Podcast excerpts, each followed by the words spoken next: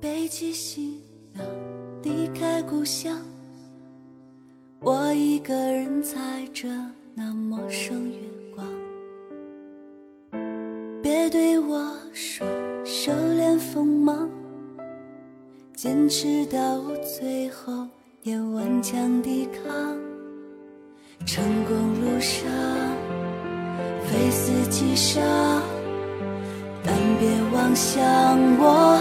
举手投降。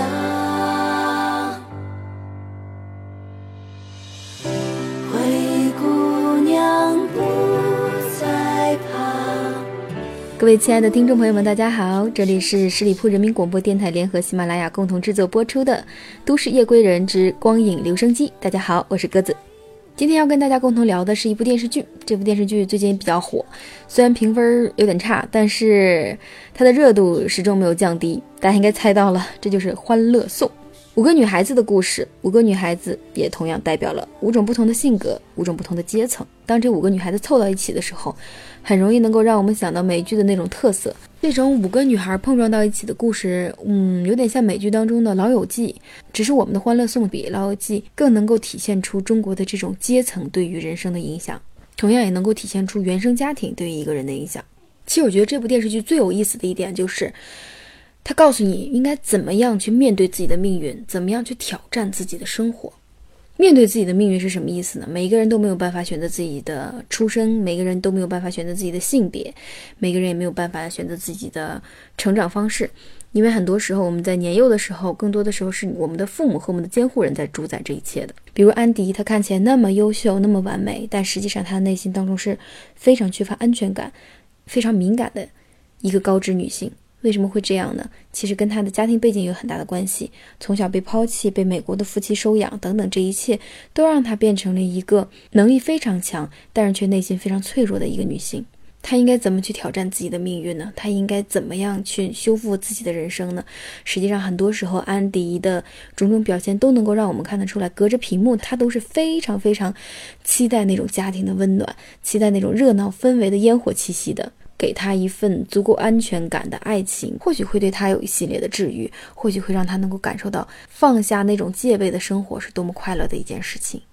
再来说最话题的一个人物，应该就是樊胜美了。很多人都会说樊胜美就是这部戏的泪点。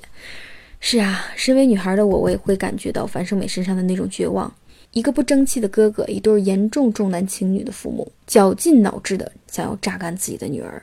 我想，樊胜美在面对自己婚姻的时候，也一定会非常的痛苦，因为她也很担心父母会联合哥哥和嫂子一起来榨干她以及她的伴侣。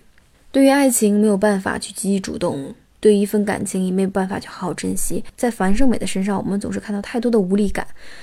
嗯，这样情况的女孩在中国其实还是有很大部分的一个群体。受重男轻女思维的影响，很多中国的父母会觉得啊，生女儿将来要嫁给别人，她就不是我们家的人了，也不能够给我们家传宗接代。那我们为什么不从她身上榨取更多的生育价值呢？他们不会想到，无论是男孩还是女孩，无论是自己的儿子还是女儿，都是自己的亲生骨肉呀。难道你不希望自己的女儿和自己的儿子过得好吗？至于传不传宗接不接代这个事情，完全没有必要去较真儿啊，因为反正我们繁衍的也都是人类嘛。我们如果说樊胜美的父母能够有这个格局的话，那樊胜美的生活一定也是非常幸福、非常快乐的。至少她的哥哥也不会那么的唯唯诺诺，她的哥哥也不会去闯下那么多的祸事。很多时候，我看到有一些网友他会留言说，如果是樊胜美真的想跳楼自杀算了，或者是彻底的离家出走，远离这个家庭。是啊，一方面我们是这个家庭供养长大的，另一方面这个家庭又成为我们最深的拖累。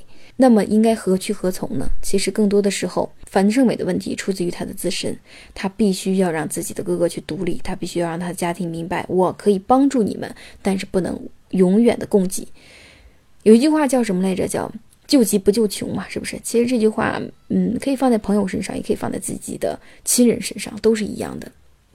救急我是完全没有问题的，但是你都已经失去独立的资本了，那么我还怎么样去救这个穷呢？如果再去救这个穷的话，那是不是我自己的整个人生都要被拖进去了呢？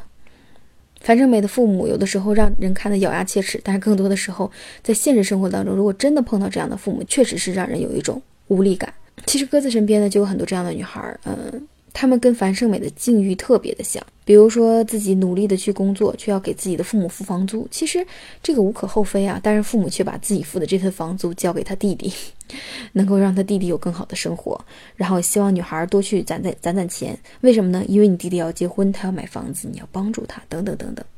其实很简单的一个道理，如果弟弟非常独立自主，当他需要帮助的时候，作为姐姐一定会去帮的。但是如果这个弟弟，他完完全全就是在啃老或者是啃姐姐，那这就应该是另当别论了。亲情的帮助和无休止的拖累，这完全是两个概念。然后再来说说邱莹莹，邱莹莹这个角色也很有意思。嗯，自己的父母都是工薪阶层，她是家族当中第一个来到大城市的人呀。其实他的家人是非常希望他能够在大城市立足的，但是邱莹莹感受到这个大城市的竞争非常的激烈，生存下去也不是那么容易，总不能一辈子租个房子吧？所以他常常会说这样台词：“如果一个有钱的人来追求我，我会毫不犹豫的答应他。”等等类似的这样的台词。嗯，虽然这样台词半多是玩笑，但也能够体现出他内心深处那种对于安定生活的渴望。但这份安定的生活，他并不是特别希望完全依靠自己的努力去获取的，因为努力的这个过程确实是太难了。然后再说关关，其实关关是一个最开始大家会觉得她是一个挺单纯的小姑娘，但是后来说是在第二季当中职场的不断的修炼的过程当中，关关渐渐的也黑化了。其实这是很多小女生在成长的过程当中，或者在职场初期成长到职场中期的一个过程。所谓的黑化的过程，或许更多的是对自己的认知不够清醒，从而走歪了一条路。在我们身边肯定有很多这样的同事，认为投机取巧，或者是。呃，迎合上司等等，通过或者是拉帮结派等等，通过一些各种各样的手段来去让自己的职场道路更加的稳定，更加的能够上升的通道。但事实上，最重要的是修炼自己，无论是在职场还是家庭当中都是如此。最后，我们再来说说曲潇潇，可能很多人都希望能够成为她吧。一出生就含着金钥匙，精灵百变，智勇无双呀！从小到大都是见大世面长大的。嗯，有一句台词，我觉得第二季当中曲筱绡说的非常经典呀。我是所有人当中最可以混吃混喝的一个人，但是我不想这么做，我还是见钱就想赚，我还是看到努力就想去攀登，爬过了这个山，我还想再爬一座更高的山。有勇又有谋。电视剧当中曾经有一个桥段，就是樊胜美的父母带着小孙突然来上海了，又没带手机，又没带钱，樊胜美在火车站没接到他们，急得哭成狗了，死活找不见人。但是曲筱绡懂得站在更高的层面去帮助他，他不是站在这个站台上大呼小叫啊，跟着樊胜美一块哭啊，一块无助。他是找到了警察，找到了更多的资源，帮助樊胜美去找到自己的父母。从这个角度上讲，他确实是能够有更高的一个层面去解决问题，有这个思维，有这个能力。说到底，《欢乐颂》当中所有的人的问题都是自己的问题，所有人面临的挑战都是自己给自己设置的挑战，每个人又。又何尝不是如此呢？其实我们在生活当中也好，在职场当中也好，在家庭生活当中也好，更多的时候都是自己在面对一些挑战，或者说更多的时候都是自己在设置一系列的障碍，然后再越过这个障碍。在这个过程当中，我们不断的自我成长，不断的自我蜕变，但同时也是伴随着这种痛苦，伴随着这种撕裂。但正是这种痛苦和撕裂，才能够让我们变得。越发的清晰，越发的明朗，知道自己想要的是什么，也知道自己想要的生活是什么，从而更好的去努力。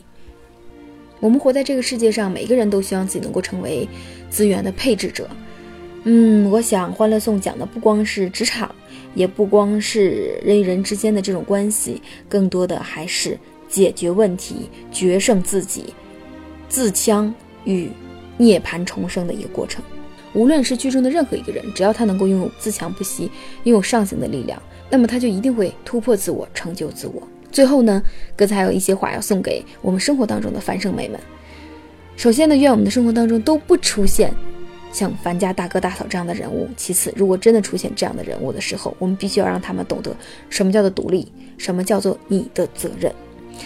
好了，本期节目到这里就要跟大家说再见了。如果大家有什么特别想看的影片呢，也可以在下方跟鸽子留言互动。光影留声机，老电影我们共同分享，新电影我们共同感悟。我们下期节目再会。